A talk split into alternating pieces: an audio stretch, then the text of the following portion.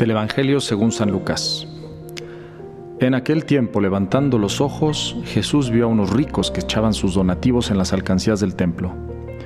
Vio también a una viuda pobre que echaba allí dos moneditas y dijo, Yo les aseguro que esa pobre viuda ha dado más que todos, porque estos dan a Dios de lo que les sobra, pero ella, en su pobreza, ha dado todo lo que tenía para vivir.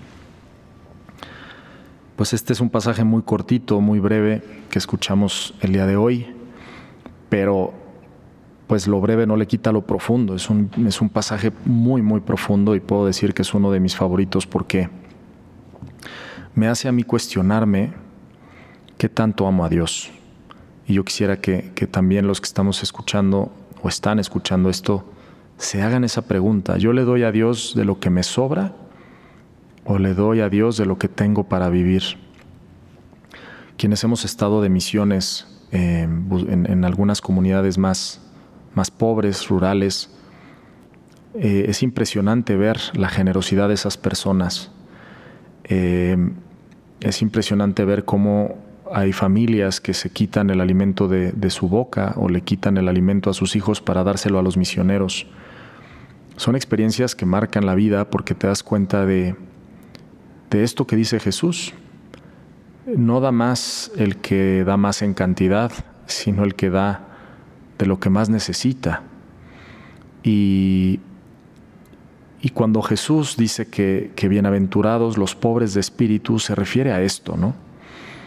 Ser pobre de espíritu quiere decir estar eh, sanamente desapegado de todo aquello que no es esencial o no, que, no, no sí, que no es esencial para, para la verdadera vida, ¿no? Y, sabemos que lo único esencial, realmente esencial, es Dios nuestro Señor. Y muchas veces por estar apegados a otras cosas, eh, pues nos, nos, nos, vamos volviendo eh, esclavos de, de, las criaturas, ¿no? Eh, cómo nos cuesta, por ejemplo, a veces ir a misa los domingos porque hay algún partido que quiero ver y que pues es muy válido porque pues a quien no le gusta, bueno, hay mucha gente que no le gusta, pero pues a muchos les gusta el, americano o el fútbol soccer o ver algún partido o simplemente ir al cine, ¿no? O echar la flojera en tu cama.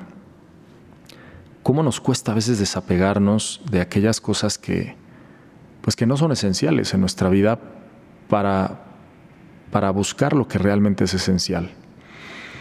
Y como decía al inicio, yo sí creo que es muy importante que cada uno se haga esa pregunta, eh, ¿qué tanto amo yo a Dios?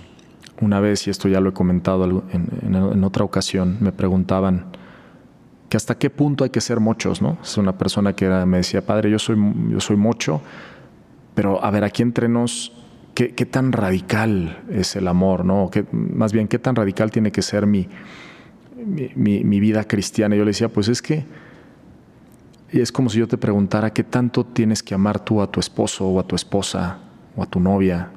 Pues no hay límites, para el amor no hay límites. Eh, siempre se puede amar más, siempre se puede amar mejor. Y es lo que nos enseña este pasaje del Evangelio, que esta mujer viuda, que además era viuda, o sea, en aquella época eran de las personas más desprotegidas de, la sociedad, las mujeres viudas. Eh, y que tenían menos, menos dinero.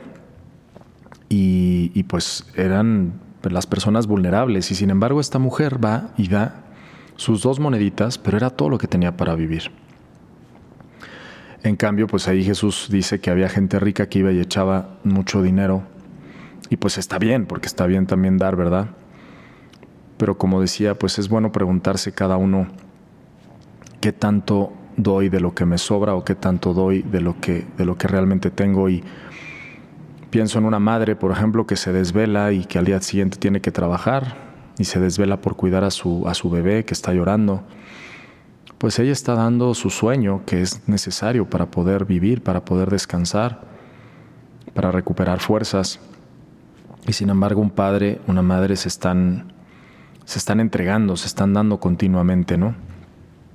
Entonces, creo que este es un pasaje que nos tiene que hacer reflexionar, nos tiene que hacer preguntarnos sobre el amor, qué tanto amo, qué tan apegado estoy a las criaturas, qué tan esclavo soy de las criaturas, para poderme liberar y poder realmente servir mejor a Dios, entregarme más a Dios. Pues que Dios los bendiga mucho, que tengan un excelente día. Les invito a compartir este podcast con otras personas para que mucho más gente pueda amar, conocer y amar a Jesús. Yo soy el Padre Pablo Solís, eh, me puedes seguir en Instagram en Pablo Solís LC. Que Dios te bendiga y que tengas un excelente día.